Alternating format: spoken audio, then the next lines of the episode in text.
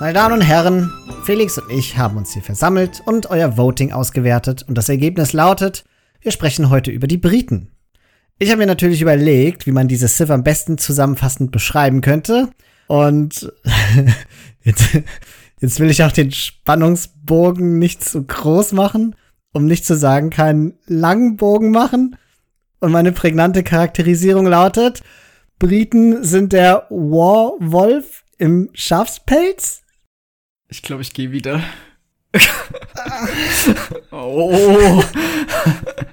Nee, ja, ja das war, war, war, ja, bei, bei, bei Bogen und so war noch okay, aber das danach, das so, puh. Aber, aber schöner Versuch, ja, ja. Aha. Da sieht man mal wieder, dass du gerne Briten spielst, Felix, weil du kannst dich ja kaum noch mehr von meinen schlechten Witzen distanzieren, als du es schon getan hast. Ja, ja. Ich würde gerne so weit von denen wegkommen, wie vollgeupgradete Longbows Reichweite haben. Mindestens. Ja, aber das meinte ich doch damit. Das, du verstehst nicht mal mein. Das war ein, eine Edition zu den Wortwitzen. Du distanzierst dich so weit, wie es irgendwie geht. Hm? Okay, ja, ja. Aha, habe ich dich erwischt. Ja, wunderbar. aber pass auf, ich habe diesen Witz nicht nur so gemacht wegen den Wortspielen, sondern ich meine das ernst mit der Charakterisierung. Und warum, das verrate ich euch, nachdem ich euch verraten habe, wie ihr uns für solch brillante Intros eure Dankbarkeit und Unterstützung mitteilen könnt. Ich glaube, die Woche verlieren wir Becker. das geschieht nämlich am besten über unseren Discord-Server oder per Mail. Beides findet ihr auf unserer Homepage www.startthegamealready.de. Feedback, Verbesserungswünsche, Lob und Tadel nehmen wir gerne an und auf Discord diskutieren wir auch über inhaltliche Themen mit euch und ja, führen da spannende Gespräche. Das Wort Tadel steht eigentlich nicht in meinem Intro, aber es soll jetzt noch schnell reingefügt. Und wer nicht nur in Worten, sondern auch in Zahlen Unterstützung zeigen möchte, dem lege ich die freiwillige Unterstützung über Steady nahe. Da wir hier ja keine Werbung einspielen, verdienen wir nichts mit den Podcasts, außer dem, was ihr uns dankenswerterweise über Steady zusteckt. Ab 2,50 Euro geht's da los und ab 5 Euro im Monat erhaltet ihr sogar ganz viel Zusatzmaterial in schriftlicher Form von uns.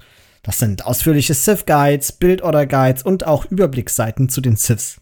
Mit jedem Civ-Podcast, den wir hier veröffentlichen, kommt auch eine neue Version dieser Dokumente dazu, sodass kontinuierlich geupdatet wird.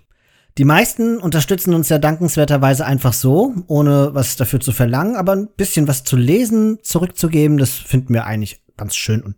Und jetzt kommt das, worauf alle gewartet haben. Ich schließe jetzt den Spannungsbogen, den ich mit wackeligen Händen die ganze Zeit gespannt hielt, denn in der nicht-biblischen Variante der Geschichte vom Wolf im Schafsfell, da stirbt der Wolf. Der hat sich da nämlich zwar erfolgreich unter die Schafe geschlichen, doch als der Hirte dann kam, um sich ein Schaf fürs Abendessen zu holen, da hat er sich zufällig den Wolf im Schafsfell ausgesucht. Und so wie der kluge Plan des Wolfs ihn sein Leben kostete, so führte, anfangs zumindest, der Sith-Bonus der Briten, dass die sich wie ein Wolf durch die Schafe fressen können, gerne mal dazu, dass ich plötzlich ohne Nahrung unterm TC da stand und mein Vorteil plötzlich keiner mehr war. Stirbt der Wolf im Schafspelz, wenn er von einem britischen Farmer gefunden wird, 25% schneller? Dass du hier völlig missachtest, wie ich hier eine Parabel in mein Intro eingebaut habe, damit begonnen habe und es am Ende zugeschlossen habe und damit die Erzählweise einer Parabel mit einer Parabel benutzt habe, wie viel Meta-Gedanken dahinter waren und du diskreditierst das durch so einen flapsigen Kommentar. Ich, ich diskreditiere das nicht, ich stelle hier die wichtigen Fragen. ich bin ja übrigens dafür, dass man Wölfe und Löwen und dergleichen essen kann. Das fände ich echt gut. Aber so 10, 15 Nahrung oder sowas, so viel wie Villager tragen können, damit, wenn Villager gegen die kämpfen, wenigstens ein bisschen was dabei ha davon haben. Oh, da sind Magias aber auf einmal stark. Und gehst du mit so einem einzelnen Villager quer über die Map, stichst alles ab? Nein, das ist es never wert. Die, was redest du da? Neue overpowerte Strategie. Ich denke da an sowas wie Scandinavia, weißt du, wo du dann mit den Will zum Dock schickst und dann muss er da gegen die Bären und sowas kämpfen und dann tötet er die, mhm. dann schnappt er sich noch die Nahrung und rennt damit zum Dock und als Belohnung dafür, dass er gegen Bären gekämpft hat, kann er halt 10 Nahrung droppen. Ist jetzt echt nicht so ein Gamechanger, aber fühlt sich halt gut an. Ja, kannst du mal einreichen als Idee. Apropos Ideen einreichen, ich würde gerne mal wissen, was bei den Devs los war, als die die Idee zu den Briten eingereicht hatten und gesagt hatten, hm, lasst uns eine Archer Sith bauen, die einfach alles outranged, was es im Spiel gibt. Geil, oder? Ja, mega. Ich habe tatsächlich schon öfter Ideen in Reddit-Threads oder so gesehen, wo dann stand, ja, die Briten heutzutage bei neuen Siths würde das nie wieder jemand so machen, weil dieses Konzept, dass sie einfach noch mehr Range haben, super weird ist und das ganze Spiel bricht und so, weiß nicht, was ich davon halte. Aber die Briten haben einen gewissen Ruf der Einzigartigkeit und ganz viele Leute, inklusive ja auch die, mögen sie nicht gerade und vieles davon hängt mit dieser zusätzlichen Reichweite zusammen. Was ich super lustig finde. Denn ich weiß nicht, ob du dich dran erinnerst, aber damals, ja, als du angefangen hast, mir Age of Empires beizubringen, und das erste, was ich lernte, war ja eine Archer-Build-Order, und dementsprechend bin ich ja automatisch in unserem Team in diese Rolle gerutscht. Hatte ich dich so, nachdem ich das Spiel ja mit Byzantines gelernt hatte, weil die keinen Eco-Bonus haben, gefragt, was ist denn so eine gute Archer-Sith? Was kannst du mir empfehlen? Soll ich nicht vielleicht die Briten nehmen? Die haben das schon da so in der Überschrift stehen und die klingen eigentlich ganz gut. Und du sagtest zu mir, ah, Briten, so stark sind die eigentlich gar nicht. Spiel lieber mal Japaner oder so. Und im Nachhinein habe ich sehr viele Fragen an dich, was das angeht. Da können wir ja gleich mal etwas aufgreifen, was bei uns in der kurzen Fragerunde, die wir geöffnet hatten, für das Publikum hier, die uns Fragen einreichen durften zu den Briten, da kam nämlich eine Frage, da hieß es, sind die Briten wirklich so stark? Was machen die denn gegen so eine richtig starke Cavs? Genau dasselbe habe ich, glaube ich, damals auch adressieren wollen. Denn die Briten müssten eigentlich jede Cavs ziemlich vernichten können. Oder die allermeisten jedenfalls. Und zwar auch nicht mit besonders viel Anstrengung wegen ihrer Armeekomposition, weil die voll geupgradete Helps haben und dahinter die Arbs, die einfach alles outrangen, was es im Spiel gibt. Und das führt normalerweise Cavs vor Probleme. Aber wenn man nicht den Vorteil von den Briten, über den wir noch viel diskutieren werden in diesem Podcast, dass die diese ewig große Range haben, wenn man den nicht richtig nutzen kann, dann sind natürlich Calf-Sifs wieder viel stärker, weil die nicht so microintensiv sind wie Archer. Also in fähigen Händen sind die Briten natürlich tausendmal besser als die Japaner. Aber in, ich sag mal, also, wie, wie drücke ich das jetzt aus? In nicht so microintensiven Händen ist der Bonus der Japaner mit dem Holzsparen und dergleichen fast schon stärker als das, was die Briten an militärischer Power haben, weil wenn du das nicht ausnutzen kannst, dann haben sie plötzlich diesen Bonus nicht mehr. Ja, man muss ja auch sagen, damals, ich war sowieso noch nicht so gut in dem Spiel, ich hatte gar keine Ahnung und auch du warst ja an einem ganz anderen Punkt. Ich, ich äh, gehe davon aus, dass du da aus einer ganz anderen Perspektive drauf geschaut hast. Ich nehme an, wir sind uns beide einig, dass die Briten in so ziemlich allen Belangen die stärkere Zivilisation sind und gerade als Archer Sith die mit Abstand stärkste überhaupt.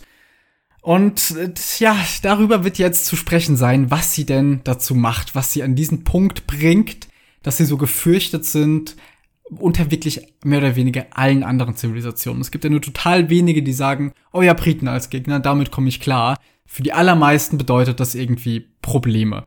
Andere Archer-Siths werden outranged und Cav-Siths haben die Probleme, die Cav-Siths sowieso mit Archer-Zivilisationen haben, nur schon drei, vier Felder weiter vorne, weil die Briten da auch schon hinkommen.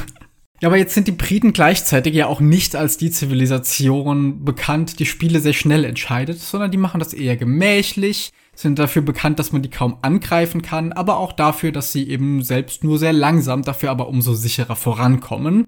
Und das ist auch etwas, das viele Gegner, viele Personen, inklusive auch dir, als, nennen wir es mal, ekelhaft empfinden. Verabscheuungswürdig. Und wir können ja jetzt mal darüber reden, was die Briten so verabscheuungswürdig macht. Ey, wenn das out of context genommen wird, Felix, du musst aufpassen, wie du diese Sätze formulierst. Aber da gab es, glaube ich, schon Schlimmeres in diesem Podcast. Gehen wir mal rein in die Boni und schauen uns an, was sich da so findet. Denn es ist, ich finde es ziemlich interessant, dass die meisten Archer-Zivilisationen, was Eco-Boni angeht, Boni haben, die zumindest mal direkt gar nicht für die Archer helfen. Wenn du mal überlegst, sowas wie Franken, die haben Boni auf Nahrungswirtschaft und das sind auch direkt die Einheiten beziehungsweise die Ressource, die du für deine Einheiten brauchst. Aber die Boni, die für Archer gebraucht werden als Eco-Boni, dass du schneller Holz sammelst oder Gold bei den Kelten und bei den Türken, die liegen gar nicht bei den hauptsächlichen Archer-Zivilisationen, sondern die Archer-Zivilisationen haben so ein paar andere verteilte Boni, wie zum Beispiel, was wir vorhin schon angesprochen haben, dass die Villager, die bei Herdentieren tätig sind, also Schafe, Kühe oder Ziegen, dass die 25% schneller arbeitet. Und dann ist es so ein bisschen, ich möchte nicht sagen eine Herausforderung, aber doch ein bisschen ein Umweg, diesen Bonus dann in die tatsächliche Einheit und in die Ressourcen, die man braucht, umzuwandeln. Ja, wobei ist das wirklich so?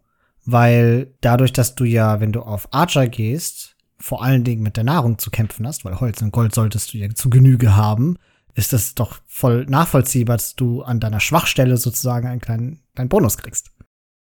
Ist es das? Also ich, der, der Bonus wäre halt viel stärker, wenn Briten mehr Holz sammeln würden. Was würde sich dann verändern? Du würdest dadurch, dass du mehr Holz sammelst, weniger auf Holz haben müssen und würdest dann mehr Nahrung sammeln. Ne? Nein, du hättest genauso viel auf Holz und könntest mehr Archer bauen.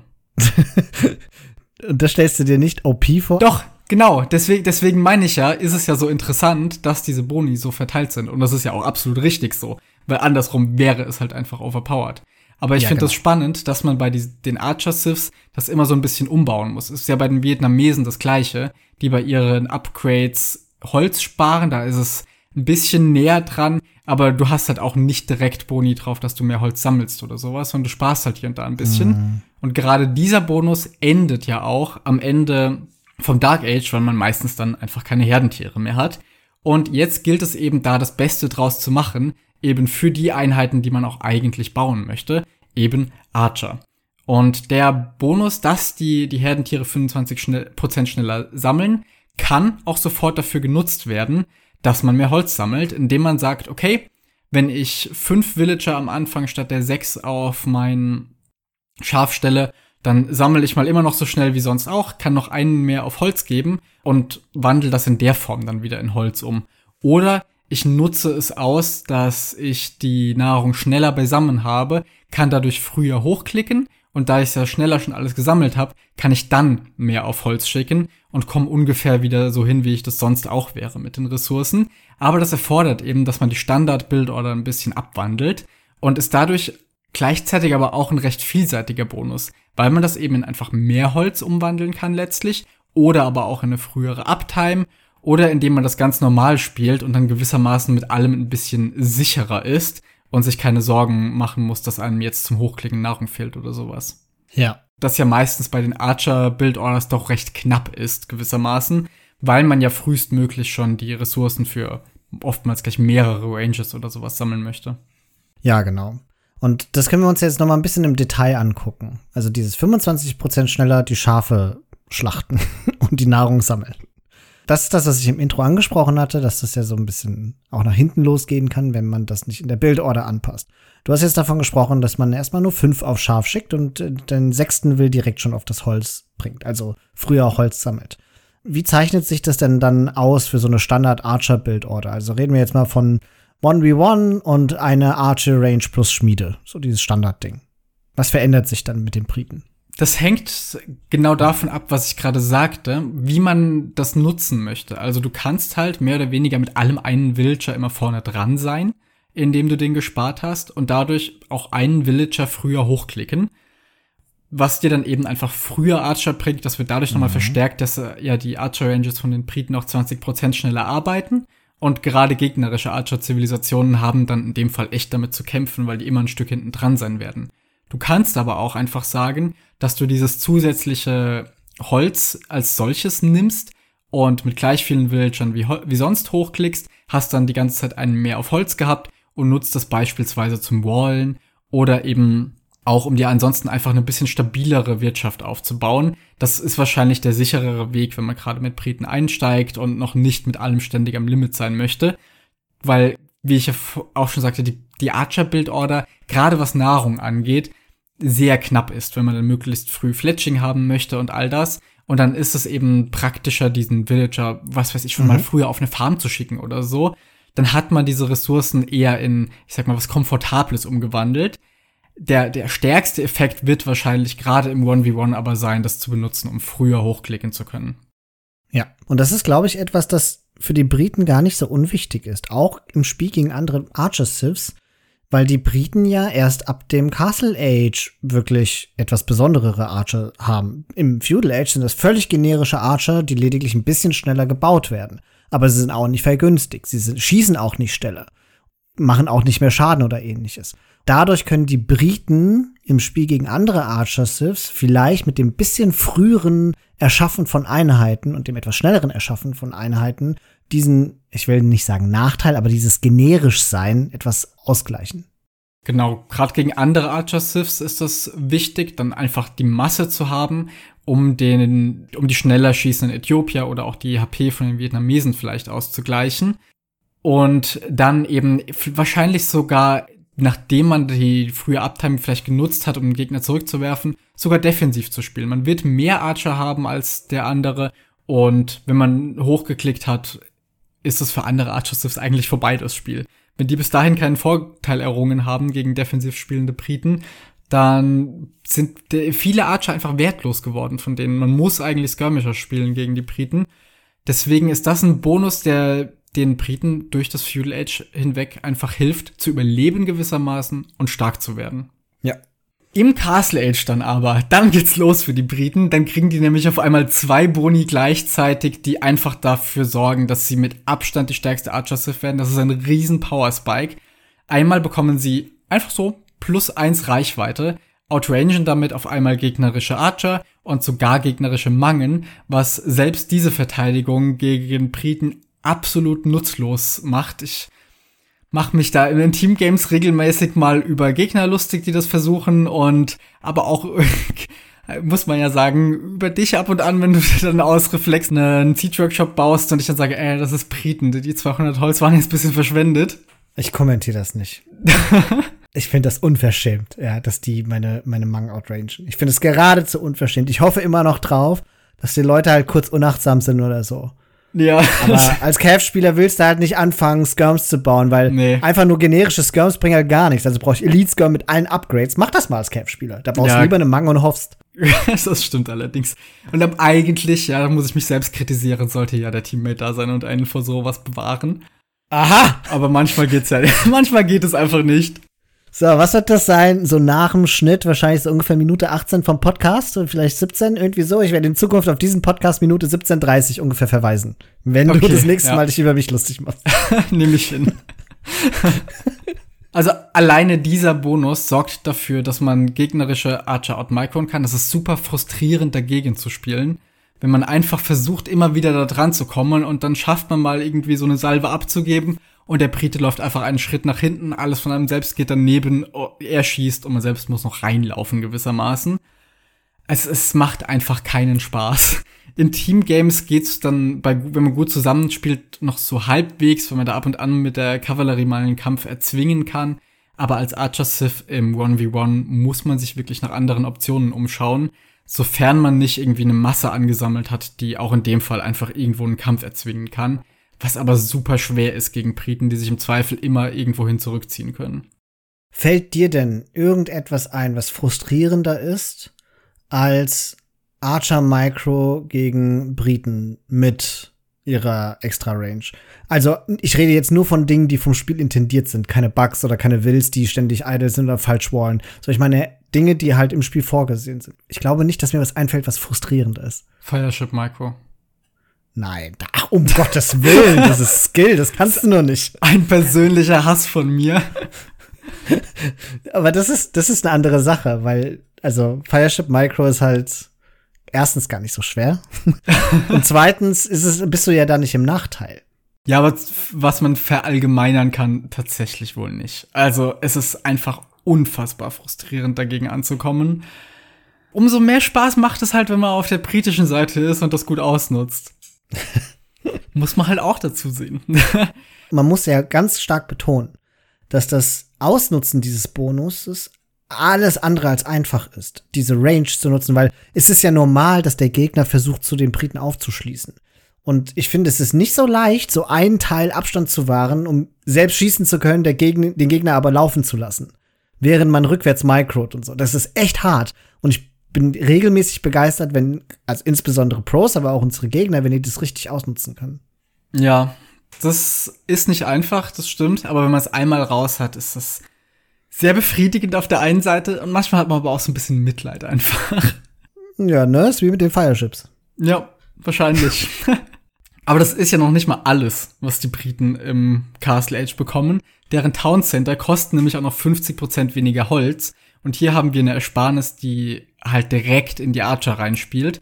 Man kann nämlich mit den Briten viel mehr als mit anderen Archer-Siths noch einen kleinen Boom aufbauen, indem man das nächste Town Center baut und gleichzeitig sich durch das ersparte Holz aber auch noch Ballistics leisten. Also erst die Universität und dann das Upgrade selbst, weil diese bisschen mehr als 130 Holz ja doch schon fast eine Universität sind und das Town Center sich ja dann auch recht schnell wieder auszahlt, gerade wenn man das jetzt an Holz oder Gold baut, eben genau die Sachen, die die Briten eh benötigen, dann ist das direkt ein Eco-Vorteil, während man gegenüber anderen Zivilisationen, die sich dem jetzt wirklich entscheiden müssen, mache ich Ballistics oder mache ich noch ein weiteres Town Center, wo man dann wirklich ganz schnell einfach vorne dran ist, weil man das mit den Briten so ein bisschen vereinbaren kann.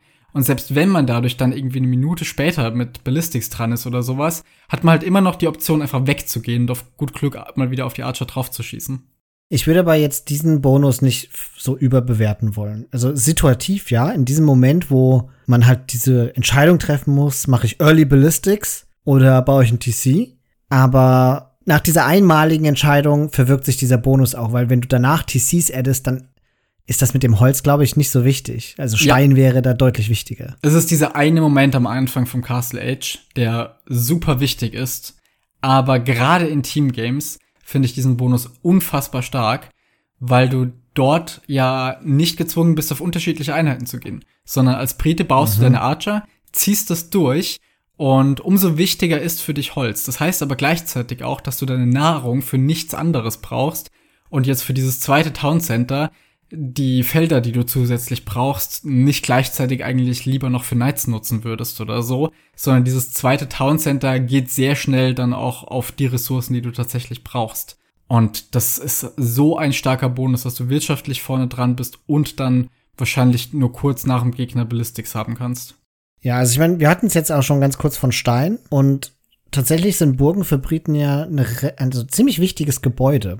Einerseits vom Spielstil her, weil wir schon etabliert haben, dass die Briten eigentlich eher so defensiv zu spielende Siths sind, die man halt einfach kaum durchbrechen kann, aber die sich dann also langsam über die Karte mit Burgen und mit ihren Arbs dann schleichen.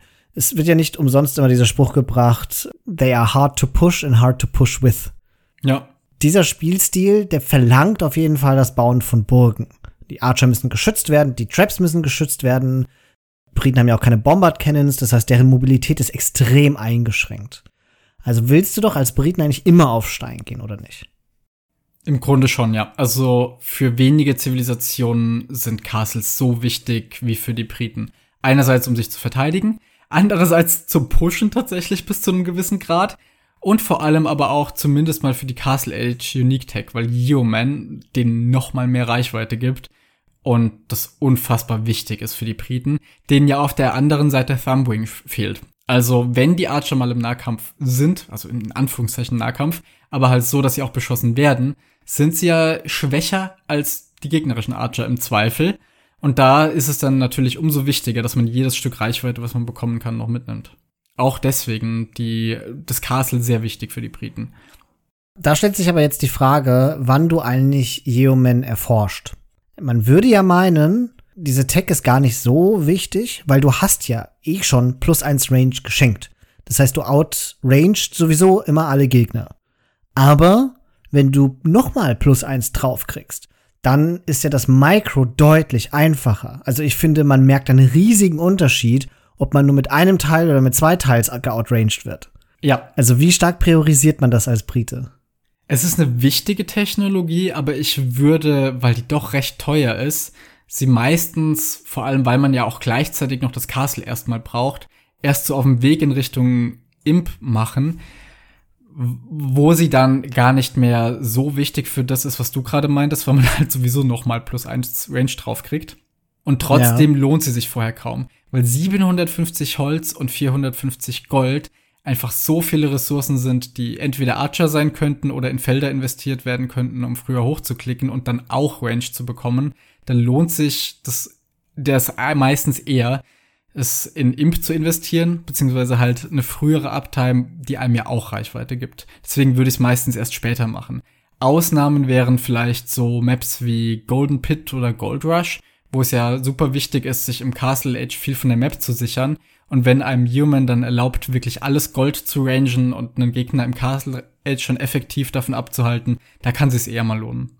Ja. Ich habe mir immer sagen lassen, dass Human eine Tech ist, die je geschlossener die Map ist, umso wichtiger wird. Und je offener die Map ist, desto mehr kann man das so ein bisschen nach hinten verlegen, dass man es erforscht. Ja, das trifft wahrscheinlich gut. Wobei auch auf Arena würde ich wahrscheinlich die Imperialzeit bevorzugen, wenn ich nicht unter schwerem Druck bin. Ja, aber gerade aus einer defensiven Perspektive würde ich sagen, ist es etwas, was doch schon wieder zu priorisieren ist, weil von je weiter hinten du sozusagen schießen kannst, desto besser natürlich. Ja, natürlich. Zusätzlich gibt Human ja auch noch Türmen plus zwei Angriff, was zum Beispiel stark sein kann, um Trade zu verteidigen, was aber halt auch erst in Imp wichtig wird. Wobei gleichzeitig man aber auch im 1v1 Türme benutzen kann, um so ein bisschen die eigene Wirtschaft zu schützen. Denn Briten sind ja jetzt nicht gerade als mobile Zivilisation bekannt und wenn man da mal was in der Wirtschaft drin hat, will man oftmals nicht die komplette Armee zurückziehen oder sowas. Gerade gegen Raids kann Human auch helfen, wenn man ein paar Türme hat. Ehrlich, das ist so der Punkt, wo ich mir schon wieder gedacht habe, Devs, was war mit euch los? Also plus ja. eins Range auf alle Archer ist das wäre schon krass. genug gewesen. Warum muss ich den auch noch, vor allen Dingen bei einer Archer Sith? Also inhaltlich verstehe ich es ja noch irgendwo, aber eigentlich, weil Archer Sith, wenn die ihre Archer in die Türme packen, sind die sowieso schon stärker als normale Türme mit Wills drin. Ja. Und dann auch noch plus zwei Tower Attack, einfach so on top. Meine Güte. Das macht halt echt, auch wenn man selten dran denkt, Türme so viel effektiver, wenn man einfach welche in der Eco drin stehen hat, weil die wirklich merklich weniger Schüsse brauchen, um mal Lightcav zu töten. Wie stark diese Boni sind, also insbesondere die Extra Range ist. Das merkt man, finde ich, daran, dass die Briten halt keinen Thumbring haben und trotzdem als mit die beste Archer Sith gelten. Wenn wir überlegen, wie das mit Vikings war, als die Thumbrings verloren hatten. Tot. Oder wie weit dann doch aztekische Archer hinten dran sind ohne Thumbring. Das macht die, verändert die Sith auf einmal und bei Briten steht das völlig außer Frage. Die werden halt mega OP. ja, das ist ganz verrückt, aber man muss es halt wirklich nutzen. Also es reicht halt nicht rein zu patrouillieren in die gegnerischen Archer. Das geht halt nur dann gut, wenn man so viele rausnehmen kann, dass man danach im Vorteil ist. Sondern es ist halt immer mit Micro verbunden. Aber was bedeutet das denn für, wenn du als Archer Sith gegen Briten spielst und du hast Thumbring? Wie genau zeigt sich das eigentlich im Gameplay? Also wie nutzt du, dass du Thumbring hast und der Gegner nicht? Indem ich Skirmisher habe und die schneller werfen, tatsächlich. Gell? Also du musst eigentlich mit Skirms gegen die Briten spielen. Also, ich habe ein paar Mal probiert, im 1v1 gegen Briten auf Archer zu gehen, gerade mit sowas wie Maya, wo ich dann dachte, okay, ich werde einfach mehr bauen und dann passt das schon. Nein, es passt nicht. Oder mit Vietnamesen, wo ich dachte, ja, die halten schon mehr aus und im Feudal Age sichere ich mir dann einen Vorteil. Gleicher Gedanke mit Äthiopien, ich muss einfach nur genug töten.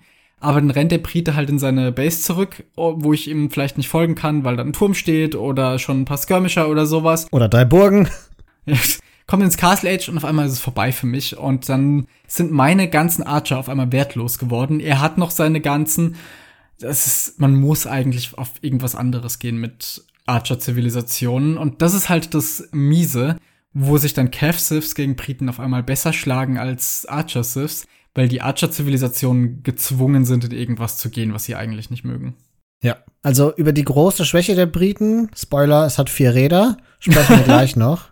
Aber ich, aber ich würde sagen, wir, wir schließen das Kapitel der Unique Text gerade noch ab mit der Unique Tech aus der Imperialzeit und das ist Warwolf.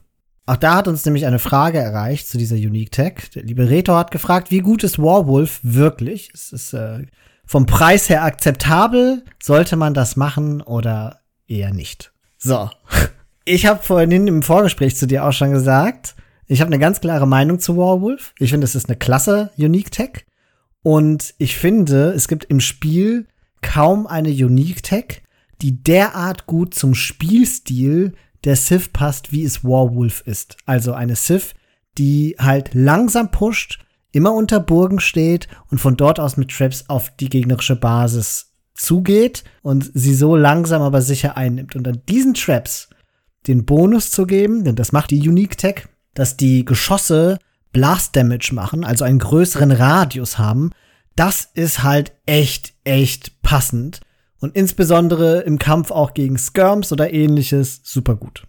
Ja, finde ich auch. Interessant an dieser Technologie sind ja die Kosten. 800 Holz und 400 Gold. Ich würde mal sagen, das sind so ungefähr 10 Archer, wenn man das übersetzt. Mhm. Aber jetzt ist es ja eine Imperialzeit-Technologie. Das heißt, man ist da unter Umständen sowieso schon popcapped oder geht zumindest darauf zu. Und dann auf einmal aber so eine Technologie zu bekommen, die dafür sorgt, dass eine Einheit, die du sowieso baust, nämlich Traps, eine gegnerische Einheit kontert, die deine Lieblingseinheit normalerweise kontern würde, ist halt perfekt. Also du brauchst nur noch unter deinen Castles stehen und kannst dann auf gegnerische Skirms draufschießen. Und das sieht halt fast aus, als würde so eine böhmische Hufniz da reinschießen. Die, da fallen die Skirmisher reihenweise um einfach. Und auf mhm. einmal muss ein Gegner schauen, dass er irgendwie seine Skirmisher auf die äh, Spread Formation stellt oder gibt dann auch noch Micro, damit die nicht gerade im Radius von dem Warwolf sind. Das passt mhm. so perfekt zu den Briten und ist aber auch wieder was, was sie so stark macht und dazu führt, dass es noch ekliger wird, die zurückzupushen, weil die sich mit dieser eigentlich offensiven Einheit den Traps dann auch noch verteidigen können. Und ich habe es in unser Dossier, in unser Dokument schon reingeschrieben und du hast gesagt, du findest das einen sehr tollen Satz. Ich hatte schon da nämlich geschrieben, dass mit den Briten selbst der Angriff sich oft anfühlt wie eine Verteidigung, weil es immer darum geht, sich irgendwo eine Position zu suchen und dem Gegner dadurch was zu denyen und die so Stück für Stück zurück zu pushen und dann aber nach ein paar Metern direkt wieder selbst sich da was aufzubauen, was man dann verteidigt, was ihn aber auch wieder von neuen Ressourcen abhält. Und wenn man da diese Warwolves hat, die da so langsam mitrücken und nicht nur gegnerische Castles zerstören, sondern auch dann die eigentliche Position verteidigen können, das führt wirklich dazu, dass die Briten diesen unaufhaltsamen, langsamen Push noch stärker gemacht bekommen. Oh, echt, das ist so der qualvollste Tod, den du sterben kannst. ist von Briten. Oh. Weißt du, was dazu übrigens passt? Kennst du die Geschichte hinter Warwolf? Nein. Also pass auf, dann erzähle ich dir die und dann wirst du erst recht denken, das passt wunderbar zu dieser Sith. Ich finde, es ist perfekt, dass die Devs diese Technologie damit reingenommen hatten. Ich weiß nicht, wie wahr diese Geschichte ist, aber es gibt so, so diese Erzählung über den, den Wolf, das halt der, das größte Trap aller Zeiten sein sollte. Im 13. oder 14. Jahrhundert war das. Und man hat, um die aufzubauen, hat man knapp drei Monate gebraucht. Ja, also das passt ja schon mal zu den Briten, ja, von wegen hard to push with. Drei Monate hast du gebraucht, um dieses scheiß Trap aufzubauen und da hast du geschossen. Und der König damals ist dann irgendwie in Schottland eingefallen und wollte eine Burg einnehmen. Und die Leute haben sich ergeben, weil sie das Trap gesehen haben, gesagt, nee danke, ich hab gewonnen. Und der König hat gesagt, nee, nee, nee, wir haben jetzt angefangen, wir ziehen das durch. Ich will mindestens so, mal sehen, wie das Ding funktioniert. Wollte ich gerade sagen, so, so richtig schwäbisch, jetzt haben wir es gebaut, jetzt benutzen wir es auch haut da so ein Ding rein, macht die Burg kaputt und sagt, okay, wir akzeptieren die Niederlage von euch. Es ist halt so asozial, wenn diese Geschichte stimmt. Aber das passt so gut zu den Briten. Das Gefühl von den Schotten hattest wahrscheinlich auch du einfach immer, wenn du generell Briten siehst, ne? Okay. Nächstes Spiel. nope. ja, genau. Ah, oh, das ist echt so witzig. Das ist zumindest die Geschichte hinter diesem Warwolf. Und ich finde, es ist eine tolle Umsetzung dieser Technologie in Age of Empires. Ja, ja. Wo wir gerade bei den Fragen sind, würde ich gerne da weitermachen. Reto hat nämlich auch gefragt, das hätten wir besser vorhin bei dem Town Center Bonus untergebracht, wie gut wir die Wirtschaft der Briten im Vergleich zu anderen Archer-Siths einschätzen. Und ich würde sagen, dieser Town Center Bonus macht die Wirtschaft wahrscheinlich zur stärksten von den Archer Zivilisationen. Was? Weil man früher Town Center hinzufügen kann. Doch. Also, wenn, wenn wir mal ah. überlegen, wa was findest du, was sind denn überhaupt sonst die Archer Zivilisationen? Ich würde mal auf, auf die gleiche Stufe mit Briten, sonst nur Äthiopier und Vietnamesen stellen. Maya gehören auch noch dazu. Und Chinesen, ja, Chin Chinesen würde ich nicht als reine Archer einordnen. Ja, toll. Ist ja egal, aber sie spielen mainly Archer und sie haben eine fantastische Eco. Dann haben wir aber auf einmal einige, also die Hälfte der Siths irgendwie drin. Ja, richtig. Sehe ich ja auch so. Deswegen würde ich auch nicht sagen, dass die britische Eco die, also die mit Abstand beste ist, keinesfalls. Dann nicht, nee. Also bei Chinesen können sie natürlich nicht mithalten. Aber bei, wie gesagt, Vietnamesen, Äthiopier würde ich sagen, wahrscheinlich überlegen die britische ICO, weil man diesen Dark Age Bonus hat, den man umsetzen kann, vor allem auch sehr flexibel umsetzen kann. Und mhm. andererseits sich das Town Center leisten kann, auch wenn man das mit Ballistics kombiniert, was die anderen eben nicht können. Und das macht so, gerade im Castle Age, wo ja die Briten sowieso so einen starken Power Spike haben, ihre Wirtschaft schon extrem stark. Also ich würde sagen, auf Arabia stimme ich dir zu. Und sobald wir nicht mehr auf Arabia sind, zum Beispiel vielleicht Hybrid Maps benutzen oder sowas, werden auch andere Archer Siths, die jetzt nicht nur Archer Siths sind, aber halt trotzdem Archer mainly spielen, äh, ein bisschen stärker. Also insbesondere, wenn es um Fisch geht und so. Auf Hybrid Maps wird es ja sowieso dann unfassbar kompliziert, wenn wir auf einmal Dravidians und Japaner noch mhm. mit drin haben. Mhm. Wobei Japaner haben also auch auf Arabia eine super Eco.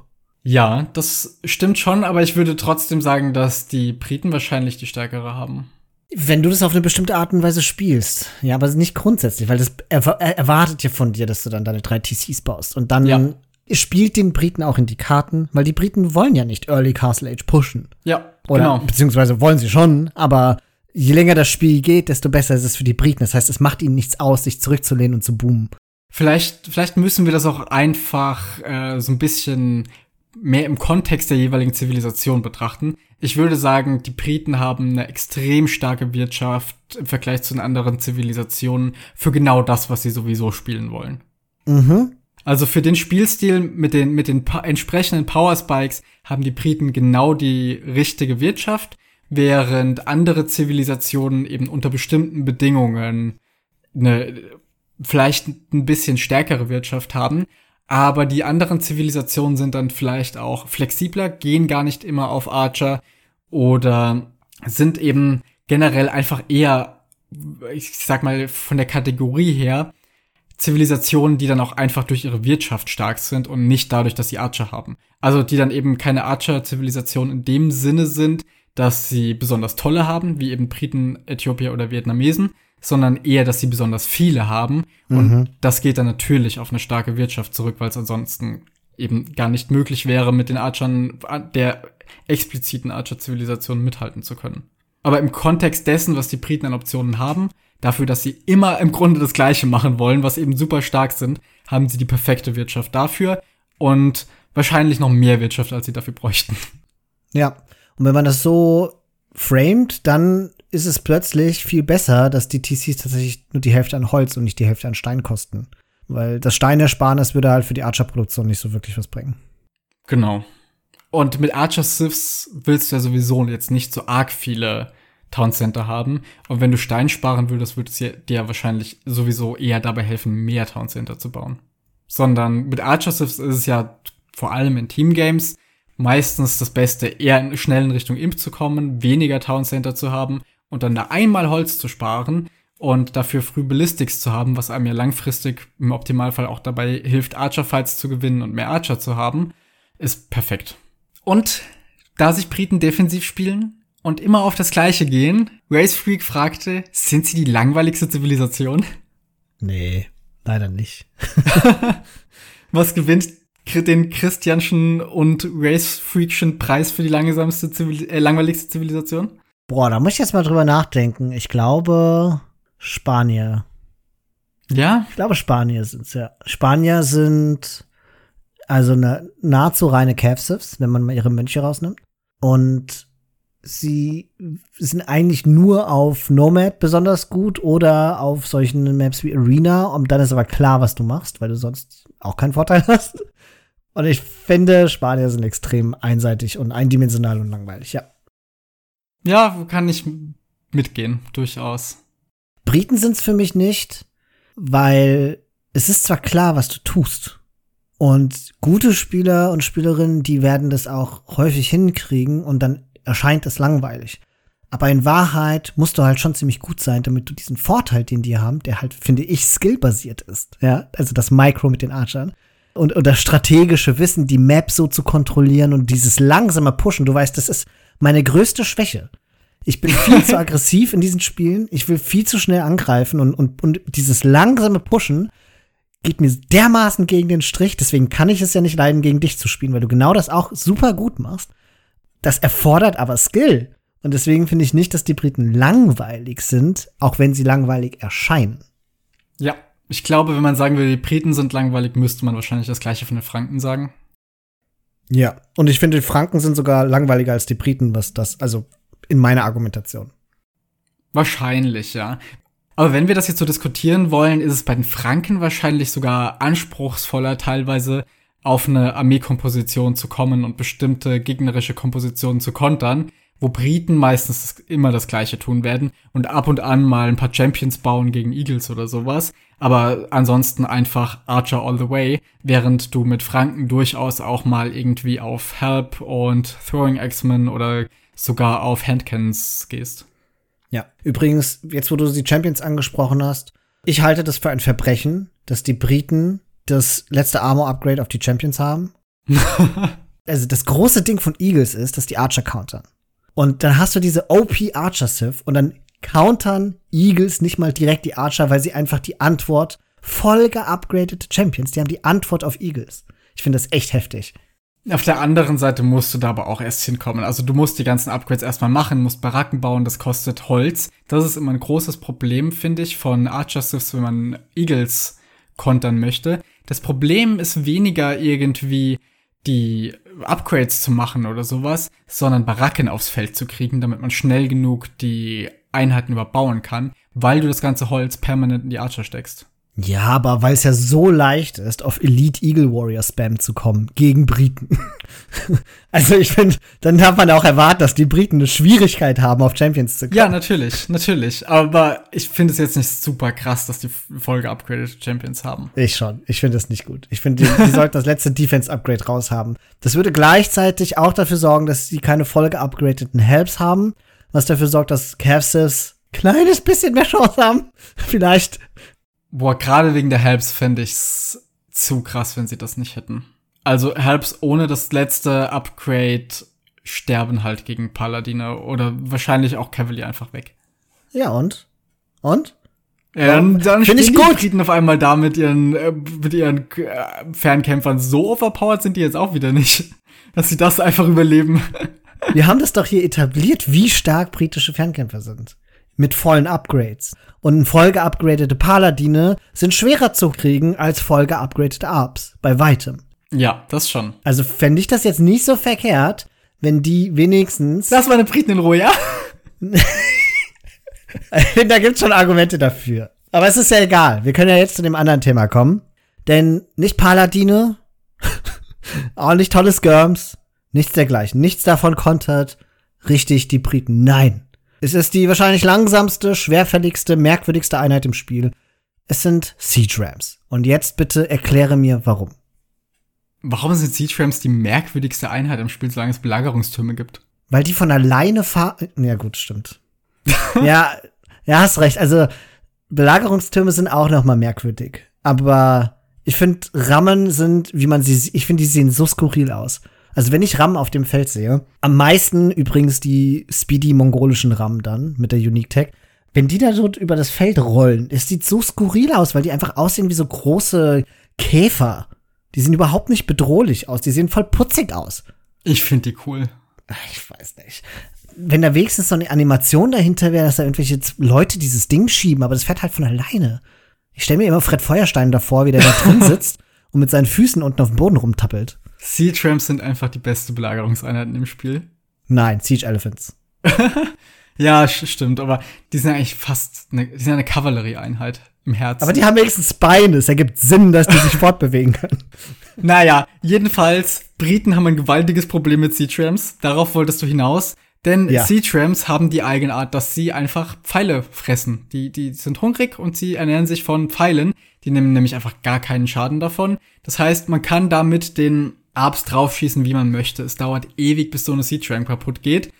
Und als ob das nicht alles wäre, schießen die Arbs da ja auch drauf, wenn man das gerade nicht möchte. Und das vor allem ist das große Problem. So ein paar Seed Trams verteilt in der gegnerischen Skirm-Masse sorgen einfach dafür, dass die Arbs, wenn man sie nicht alle microt, anfangen auf diese Rammen zu schießen und das auch so lange tun, bis die Ramme kaputt ist und währenddessen natürlich die ganze Zeit angegriffen werden können. Das heißt, sobald irgendwie ein paar Rammen in den gegnerischen Reihen unterwegs sind, muss man diese Bogenschützen babysitten und aufpassen, dass sie nicht ständig da drauf schießen. Und das meistens an einem Punkt im Spiel, wo man Besseres zu tun hat, als Archer zu micro. Und vor allem, weil wir dann mal wieder an dem Punkt sind, den ich schon öfter angesprochen habe, wo das jedes Mal Overkill gibt. Das heißt, du kannst eigentlich oder solltest nicht alle Archer auf einmal nehmen und die auf einen Gegner draufklicken, weil dann hast du irgendwie mehr als drei Viertel wahrscheinlich der Archer-Gruppe einfach verschwendet, weil die nicht mehr nötig gewesen wären, um den Gegner zu töten. Also so oder so, selbst wenn man dann nicht drauf schießt, sondern dagegen anmicrot, sorgen Sea-Tramps durch ihre bloße Anwesenheit dafür, dass die britische Armee weniger effektiv wird. Diese Rammen haben genau zwei Funktionen. Einerseits natürlich das, was du gerade gesagt hast. Also sie sind Kanonenfutter im wahrsten Sinne des Wortes. Wie so ein Bullet Sponge saugen die ja. alle auf sich ein. Und damit geben sie dem Angreifer ein Opening dafür, mit der anderen Einheit tatsächlich die Distanz zu den Briten halt zu schließen und diese Arbs irgendwie zu klären, wenn es irgendwie geht. Und das zweite ist, sie sind natürlich auch praktisch, um die zweite große Bedrohung auszuschalten. Das sind ja die Castles der Briten, unter denen diese Arbs meistens stehen. So dass man damit halt wirklich Sinnvolles tut und es nicht nur tut, damit die Archer drauf schießt, sondern man versucht auch die Gebäude niederzureißen. Ja, und als Next-Level-Strategie kann man ja sogar die Rammen benutzen, um Einheiten damit in die Range reinzutransportieren. Das heißt, man muss die Skirmisher zum Beispiel nicht schon mal eine Minute lang beschießen lassen, bis sie dann selbst drauf werfen können, sondern wenn man das Micron möchte, dann packt man die in eine Ramme rein und holt sie erst raus, wenn sie selbst auch kämpfen können. Oder noch effektiver macht man das vielleicht dann sogar mit Eagles oder irgendwas, was mhm. dann direkt in den Nahkampf gegen die Arps gehen kann. Und das wird dann durchaus unangenehm für die Briten, wenn da nicht direkt ein Konter bereit ist, um eben auch auf die Rammen gehen zu können. Ja, genau. Das ist die große Schwäche der Briten. Das ist alles andere als leicht, ne? Also auf die Siege Ram zu kommen, um diesen Push dann vorzubereiten. Das einzige, was das so ermöglicht, ist, dass die Briten halt langsam pushen. Also sie geben einem in aller Regel auch dem Gegner die Zeit, um das aufzubauen. Und deswegen glaube ich, dass Menschen wie ich total schrecklich gegen Briten spielen aufgrund der Spielweise und kluge Leute wie du spielen halt sozusagen vorausschauend und denken schon an die Imperialzeit. ja. Auch wenn sie nach dem Feudal Age sind, versuchen nicht die Briten direkt besiegen und bauen das langsam auf. Und ich glaube, das ist eine ganz wichtige Lektion im Spiel, gegen Briten vom Late Game auszugehen und zu überlegen, hat meine Zivilisation Bombard Cannons, hat meine Zivilisation Siege Ram, welche Option hat sie im Late Game, um diesen nahezu unbesiegbaren Haufen in irgendeiner Form niederzuringen? Bombard kennen ist ja schon wieder kritisch gegen Briten. Die muss man ja dann auch wieder babysitten, damit man die nicht ständig verliert. Und ich finde, man kann das auch nicht so verallgemeinern. Es gibt ganz viele Zivilisationen, gerade eben im Hinblick auf die anderen Archer-Zivilisationen, wenn es jetzt nicht gerade Vietnamesen sind mit Rattan-Archern oder sowas, die sich auch im Late Game einfach schwer tun gegen Briten und da kaum noch eine Chance haben. Ich finde, man muss gegen Briten vor allem eben dieses Opening im Feudal Age, wo es ja, wie du betont hast vorhin, eine Standardzivilisation ist, ohne großen Bonus, wo man dann ausnutzen muss, dass das der Fall ist und die eigenen Stärken besonders ausspielt. Und dann eben muss man hoffentlich einen Vorteil errungen haben, der groß genug ist, dass man von dort aus dann auf eine Komposition hinarbeitet, die die Briten kontert. Ja, also das widerspricht sich ja nicht. Ja. Wenn du dein Matchup siehst, dann überlegst du, okay, was kann meine Civ im Early Game? Da sind die Briten halt halbwegs generisch und vulnerabel. Und was kann ich dann im Endgame gegen dieses nahezu Unaufhaltsame machen. Ja, das sind ja zwei Überlegungen, die man sich sozusagen im Kopf halten muss. Aber ja, du hast natürlich recht, es, ist, es bleibt immer schwer. Dafür sind die Briten ja auch berüchtigt. Ja, und passend dazu haben wir auch noch als Frage bekommen, warum die Briten von Hera ständig als A- und S-Tier auf Landmaps eingerankt werden. Unser Fragensteller empfindet die Briten nämlich selbst nicht als so stark, vor allem im 1v1 gegen starke Kavallerie-Zivilisationen. Und ich würde sagen, dass hier wahrscheinlich genau das reinspielt, dass die Kavalleriezivilisationen diejenigen sind, denen es wahrscheinlich am leichtesten fällt, den Briten früh Schaden zuzufügen. Denn um früh Schaden zu machen, wollen ja Archer-Siths meistens auf Man at Arms gehen. Und das gegen Briten zu tun, wo man immer damit rechnen muss, mhm. dass die mhm. jetzt womöglich ihren Schafsbonus genutzt haben, um früher hochzuklicken und dann quasi direkt Archer bereit haben, wenn die Man at Arms ankommen, ist nicht optimal. Deswegen glaube ich, dass Kavallerie-Zivilisationen sich da im Allgemeinen leichter tun. Aber dennoch sind Briten von Hera zu Recht als A und gerade auf den normalen Standard-Landmaps auch in Richtung S-Tier zu verorten, weil sie eben diese klar gestreamlinete Zivilisation sind, die immer auf Archer gehen. Alle wissen, dass Briten auf Archer gehen werden. Und trotzdem ist es aus all den Gründen, die wir eben genannt haben, schwer was dagegen zu tun, wenn man nicht diesen frühen Schaden mhm. machen kann. Und genau deswegen ist, sind die Briten in den Händen von jemandem, der weiß, was er mit denen tut, einfach eine der stärksten Zivilisationen im Spiel. Und das nicht nur tatsächlich auf den normalen Landmaps, wie ich finde, sondern auf ganz vielen unterschiedlichen Maps. Ja, auf allem voran Arena. Also ja. auf Arena sind sie auch unfassbar stark und da sind halt auch ihre Unique Unit, die Longbowmen, mit die beste Einheit, die man bauen kann. Warum? Weil er einfach noch weiter schießen kann. Ja, die Longbowmen haben, wenn sie dann Elite sind, noch ein mehr Reichweite als die Arbs das haben. Auf die Longbowmen wird auch Yeoman angewendet, das heißt, da kommt auch noch mal eins oben drauf. Und damit können die gefühlt über die halbe Map schießen, was natürlich insbesondere für Arena praktisch ist, um Ressourcen zu denyen, aber vor allem auch um sich gegen frühe Pushs von Gegnern zu verteidigen, weil die Longbowmen einfach alles outrangen werden und vor allem auch noch mehr Schaden machen, als die Crossbows oder Arbalesten dann das tun. Was die Longbowmen gerade gegen wenig Siege, womit man ja auf Arena häufig gerade zu Beginn des Castle Ages mal gepusht wird, stärker macht als die normale Archer-Line. Es spielt mal wieder alles in Richtung der Verteidigung bei den Briten. Und wenn mhm. man dann genug Masse davon hat, kann man auch einfach alles pushen. Wir hatten ja jetzt ein paar Teamspiele auf Arena gehabt und da waren die Briten eigentlich fast immer mit dabei und sie waren super nervig. Ja, gerade du hattest ja jetzt in den Spielen immer das Pech, dass du mühsam eine Bildorder geübt hast, damit du mit Türken einen Castle Drop hinlegen kannst. Und dann sollte das Ganze erstmals erprobt werden und du hast Briten gegenüber und dir wird alles sofort denied. Ja, weil ich dachte halt, oh cool, Janissaries, ich kann hier Archer clearen damit. Aber nein, dann kommen wieder die Briten mit ihrem extra Range und zack, bringt die Janissaries nicht mehr so viel. Es ist halt echt einfach mies. Und weil die Longbowmen sind auch so eine Einheit, die recht teuer sind zu produzieren, wo man wieder umsteigen muss dann von normalen Archern. Sie haben nochmal ein extra Elite-Upgrade, was nicht gerade günstig ist. Es ist auch so eine Einheit, die sich in den meisten Spielen einfach nicht lohnt. Also Longbowmen sind eine Einheit, die man entweder baut, weil man das Spiel schon gewonnen hat, oder weil man eben auf einer Karte unterwegs ist, wo man direkt mit einer Unique Unit einsteigt. Aber meistens lohnt es sich mit Briten nicht mehr, gerade auf Standard-Maps dann nochmal den Wechsel hinzulegen, nachdem man über das ganze Castle und Imperial Age hinweg seine Crossbow und Arp-Masse gesammelt hat. Ich denke, eine Sache, die auch noch in den Ruf der Briten als man kann nur langsam mit ihnen pushen hineinspielt, ist die Tatsache, dass sie nicht wirklich was haben, mit dem sie gut raiden können. Weil ja. sie haben zwar Lightcav, aber sie haben auch kein Bloodlines und das ist beim Raiding halt essentiell.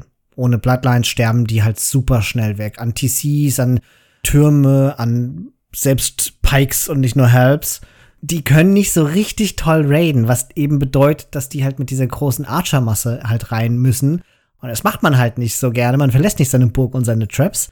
Und deswegen ist es so eine Civ, wo Cavalry generell, aber insbesondere eben die Raiding Unit Lightcav nicht so wirklich beliebt ist. Und weil die Frage gestellt wurde, sind britische Knights wirklich so schlecht, nur weil sie kein Paladin, kein Bloodlines haben?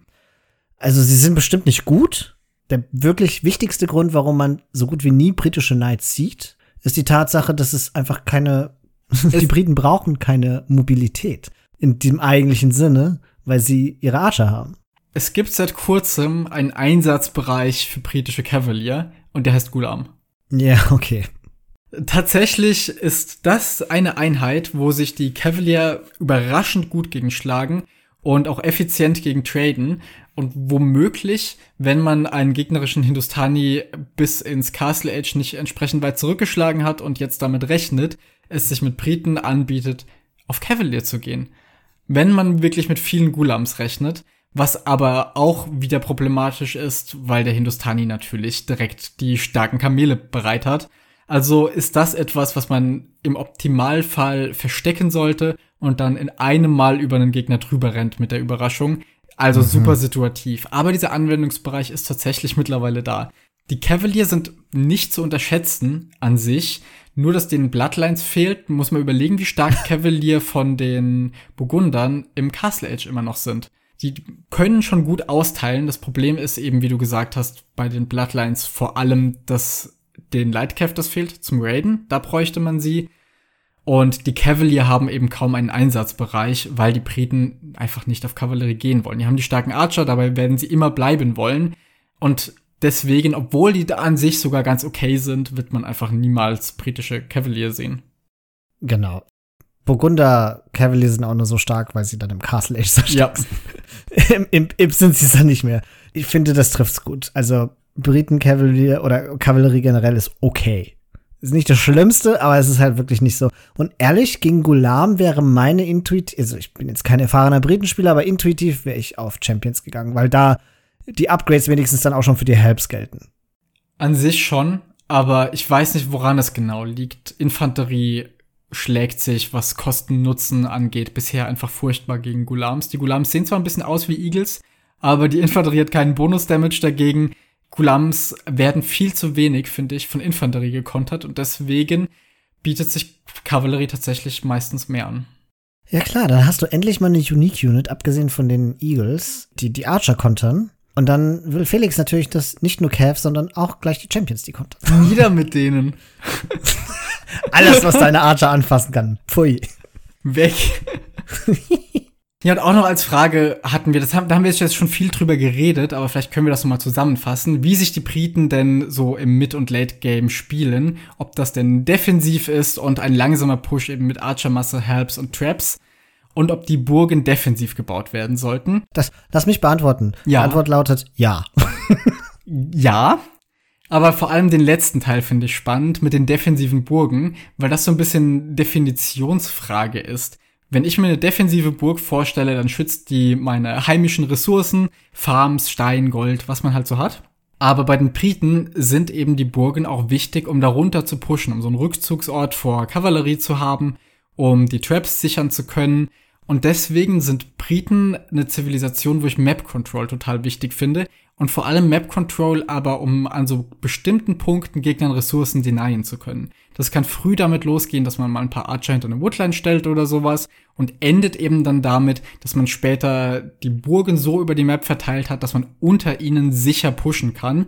Und dieser Push heißt dann wirklich meistens einfach, die Burg, unter der das gegnerische Gold ist, so lange verteidigen, bis der Gegner kein Gold mehr hat. Ja, wobei, das gilt doch für jedes Spiel, oder? Das doch, macht doch die Briten jetzt nicht so besonders. Das ist nicht so, so besonders bei denen, aber ich finde, bei denen ist es noch besonders ausgeprägt, weil sie eben die Burgen wirklich zum Push brauchen, mehr oder weniger. Ja, das ist es. Ich glaube, das liegt an Alternativlosigkeit. Ja. Deswegen hast du es bei Briten selten, dass du wirklich nur so rein defensive Burgen hast, die so defensiv sind, wie ich es am Anfang beschrieben habe, sondern du verteidigst eben auch noch die Stellen, von denen aus du pushst mit, wo du bei anderen Zivilisationen flexibler bist. Gerade mit Kavallerie-Zivilisationen oder Zivilisationen, denen es leichter fällt, ihre Armee zu bewegen oder auch noch durch andere Einheiten zu decken. Da kann man sich ja eher bewegen und dann auch wieder zurück in eine Deckung fallen. Das geht mit den Briten nicht. Und deswegen muss man die Deckung quasi mitnehmen. Also gut, wir haben ja jetzt ziemlich viel über Arabia und Arabia-like Maps gesprochen. Wir haben auch schon gesagt, dass die auf Arena wahnsinnig stark sind. Und jetzt würde man ja auch historisch gesehen und auch wenn man so einen Blick ins Dock wirft, davon ausgehen, dass die eigentlich eine ganz gute Hybrid-Map sind. Aber, und das haben wir ja schon öfter gesagt, es gibt tatsächlich viele Siths, die einen super Dock haben, aber schlichtweg keinen besonderen Wasserbonus haben. Und das macht sie dann automatisch zu halbwegs schlechten Hybrid-Maps, weil die Siths, die Wasserboni haben, also Boni, die auf die Schiffe oder auf die Fischwirtschaft oder ähnliches abzielen, die dann halt einfach so einen starken Vorteil haben, dass die anderen Siths mehr oder weniger untergehen können. Untergehen? Wow. Wow. Das Schlimme ist, das war wahrscheinlich das beste Wortspiel von heute. Jedenfalls, für die Briten gilt das Gleiche. Und daher sind die auf Hybrid Maps jetzt nicht so wahnsinnig überragend gut, sondern eher so mittelmäßig gut. Ja, es spricht noch für sie, gerade auf Hybrid-Maps, wo es jetzt nicht super viel Wasser zum Kämpfen gibt, sondern wo ein früher Kampf mehr oder weniger entscheidet, wer jetzt die drei, vier Fischpunkte da bekommt. Da spricht noch für sie, dass sie früh hochklicken können mit dem Schafsbonus und dadurch einen Gegner schnell von Wasser vertreiben, der dann vielleicht auch einfach sagt, okay, es lohnt sich jetzt schon nicht mehr darum zu kämpfen. Aber ansonsten schlagen sich die bewährten Hybrid Map Sifs einfach besser. Da fällt mir noch eine Map ein, die für die Briten besonders gut ist. Es ist auch keine Hybrid-Map, aber es ist eine andere Map als Arabia und das ist Ghost Lake, weil da so viele Schafe sind. Und da ist der Eco-Bonus der Briten halt besonders salient. Ja, gleiches gilt in 50% der Fälle, immer dann, wenn sie, ich sie nicht spiele, für Mega Random. Denn meistens gibt es da entweder sehr viel Hand oder sehr viele Schafe. Und immer wenn ich Briten dann mal picke, gibt es sehr viel Hand. Und wenn ich Mongolen picke, Schafe. Falls ihr mehr Glück habt als ich, wären Briten aber auch da zu empfehlen. Es, wird, es ist ein Running Gag geworden und irgendwie ist es weird, dass es halt wirklich nahezu immer so passiert. Ja. ein Map-Typ, wo Briten aber auch sehr gut sind und auch bekanntermaßen das sind, sind diese Gold-Style-Maps, wie eben Gold Rush oder Golden Pit da sind die Power Spikes von den Priken besonders stark, weil es super wichtig ist, dort das Gold zu erobern und dann im Castle Age das alles abdecken zu können mit der Reichweite und eben diesen Power Spike dazu zu nutzen, das schnell zu sichern, ist super, super stark. Deswegen Briten dort eine meiner liebsten Zivilisationen. War ja klar, dass Briten halt auf einer Map, die ich eh nicht mag, auch gut sind. Ja, da kommt alles zusammen für dich, ne? Oh, das ist der Horror. Wirklich Maya und Briten auf Gold Rush. Oh. Puh. Zum Abschluss würde ich gerne noch kurz überlegen, was denn so die bekanntesten, bewährtesten Eröffnungen für die Briten sind. Im Team ist das natürlich Double Archer Range, da führt nichts dran vorbei und Briten können das besonders toll. Im 1v1 ist es da ein bisschen spannender, da ist ja theoretisch auch irgendwas wie Scouts into Archer denkbar oder Man at Arms. Was hältst du denn von den Optionen? Weil bei Briten bin ich mir da immer unsicher. Ich eröffne ja selbst eigentlich sehr gerne mit Man at Arms, aber bei Briten habe ich meistens das Gefühl, dass man wahrscheinlich dann mehr davon hat, die frühere Uptime eher dafür zu nutzen, mehr und früher Archer auf dem Feld zu haben. Jupp, ganz eindeutig. Ich wüsste auch nicht, warum man als Briten unbedingt Man at Arms öffnen muss. Ich bin regelmäßig überrascht, wenn Briten gegen uns spielen und der Brit tatsächlich Man at Arms spielt. Ich erwarte das gar nicht. Schlichtweg, weil ich finde den Vorteil darüber, früher hochzuklicken und früher Archer auf dem Feld zu haben als der gegnerische Archer-Spieler, ist, finde ich, sehr viel stärker, als damit mit den Arms Druck machen zu müssen.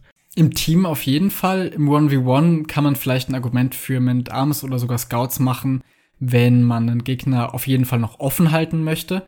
Wenn man jetzt irgendwie gescoutet hat, dass der eine sehr offene Map hat und man wahrscheinlich den auch offen halten kann, auf jeden Fall kann sich das vielleicht lohnen. Oder wenn er sehr exponierte Ressourcen an Hügeln hat und dergleichen, dann kann man da auch früh vielleicht schon Schaden machen mit eben einer noch früheren Uptime, gerade mit Scouts oder sowas. Aber ich denke, das ist die absolute Ausnahme. Es wird sich in mehr als 95% der Fälle lohnen, auf Archer zu gehen und nicht viel anderes rechts und links zu machen.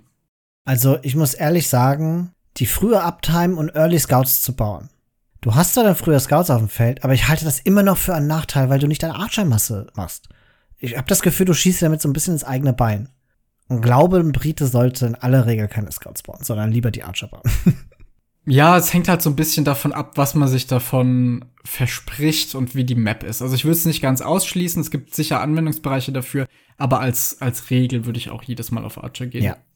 Für Arena bietet sich fast Castle into Unique Unit total an. Haben wir jetzt auch schon drüber gesprochen. Die Longbows sind total stark dafür und sichern einem vor allem die eigene Base extrem gut ab. Mhm. Ich habe gerade so drüber nachgedacht, mit Briten einen Castle Drop und einfach dann in die komplette gegnerische Basis reinschießen können, vielleicht auch gar nicht schlecht. Ich glaube, auf Arena sind Castle Drops sowieso gut. Ja. Wobei die Briten, glaube ich, nicht das Problem haben, dass sie darauf angewiesen sind, nee, von Anfang an in die Base des Gegners reinzugehen, sondern die können auch ganz bequem in ihrer eigenen Base sein und sich da dann so langsam vorpushen vor allem auf Arena äh, schadet halt die fehlende Mobilität auch kein Stück. Da ist wahrscheinlich Defensive, wie immer, am besten bei den Briten. Im Übrigen deshalb ja auch Nomad eigentlich keine gute äh, Map für oh, Briten. Ja. Wenig Schafe in aller Regel und wenn, dann will man die nicht essen, sondern zum Scouten benutzen. Und normalerweise brauchst du da wahnsinnig viel Mobilität und dieses langsame Vorkriechen ist nicht so ein Ding. Ja. Wenn man allerdings mehrmals hintereinander gecastle-droppt wird und immer wieder neue TCs bauen muss, dann ist der Bonus praktisch mit dem Holz. Stimmt. Vielleicht solltest du das mal probieren. Du hast ein Talent dafür, auf gecastle Drop zu werden. ja, ach, mittlerweile läuft's eigentlich, oder? Ja, das stimmt, das stimmt, das wird. Und das führt uns ja jetzt auch wieder jetzt abschließend zu dem Kommentar von wegen sind Briten nicht eine total langweilige Civ. Insofern, als sie halt immer auf Archer gehen, wahrscheinlich schon. Aber du hast halt angedeutet, man, es ist nicht so, dass die Briten nicht andere Optionen hätten. Die Archers sind nur so unglaublich stark, dass es sich halt am meisten lohnt, in Archer zu gehen. Aber Man at Arms gehen mit Briten auf jeden Fall. Ja, es ist genau nur so, dass es sich nicht lohnt langfristig, sondern die Archer-Masse wichtiger ist, als am Anfang irgendwie vielleicht einen einzelnen Villager zu bekommen oder kurz ein paar Quick Walls zu erzwingen. Die Man at Arms müssen schon gut Schaden machen, deswegen meinte ich die haben wahrscheinlich dann ihren Einsatzbereich, wenn man sich ziemlich sicher ist, dass sie einen bestimmten Zweck erfüllen. Aber für jeden anderen Fall ist es wichtiger, einfach mehr Archer aufs Feld zu bringen. So, Felix, haben wir jetzt die Briten ausgeschlachtet? Ausgeschlachtet wie die Briten die Schafe schlachten. Diesmal aber nicht 25% schneller, sondern wenn ich so in Outer City gucke, 25% länger als die anderen Civ-Podcasts. Wir haben das immer noch nicht abschließend geklärt. Heißt das Ding nicht Audacity? I don't know. ich weiß es nicht, aber wisst ihr was? Lasst es uns wissen. so was. Heldenhafte Überleitung zum Outro. Teilt es uns mit, wie man dieses Wort ausspricht, also diese Bearbeitungssoftware, die wir benutzen für die Podcasts und teilt uns mit, wie ihr die Folge fandet. Ja, auf Discord. Au! Weil wir, weil wir aus Sprache-Schwierigkeiten gerade hatten. Ich will doch gerade die Leute dazu kriegen, dass sie uns unterstützen. Und dann machst du so etwas. Ah, das tut weh. Also, unsere Homepage www.startthegameready.de. Dort findet ihr alle Informationen zu allem, was ich im Intro erzählt habe, wie ihr uns unterstützen könnt und wo es die weiteren Podcast-Folgen gibt. Wir sind euch auch immer dankbar dafür, wenn ihr unseren Podcast und die einzelnen Episoden bewertet, mit Sternchen, mit Kommentaren, was immer geht. Hauptsache es sind liebe und nette Worte, weil das hilft angeblich dabei, dass man gefunden wird. Und wo wir vom Finden sprechen, wenn ihr uns gut findet, dann helft doch andere Leute dabei, uns zu finden, indem ihr von uns erzählt. Denn die Menschen erfahren nur über Mundpropaganda über uns und wir sind für jeden Hinweis in die Öffentlichkeit dankbar. Das war's also für heute mit den Briten und jetzt bin ich gespannt auf die Diskussionen, die entstehen werden und ich verabschiede mich bis zum nächsten Mal. Macht's gut. Tschüss.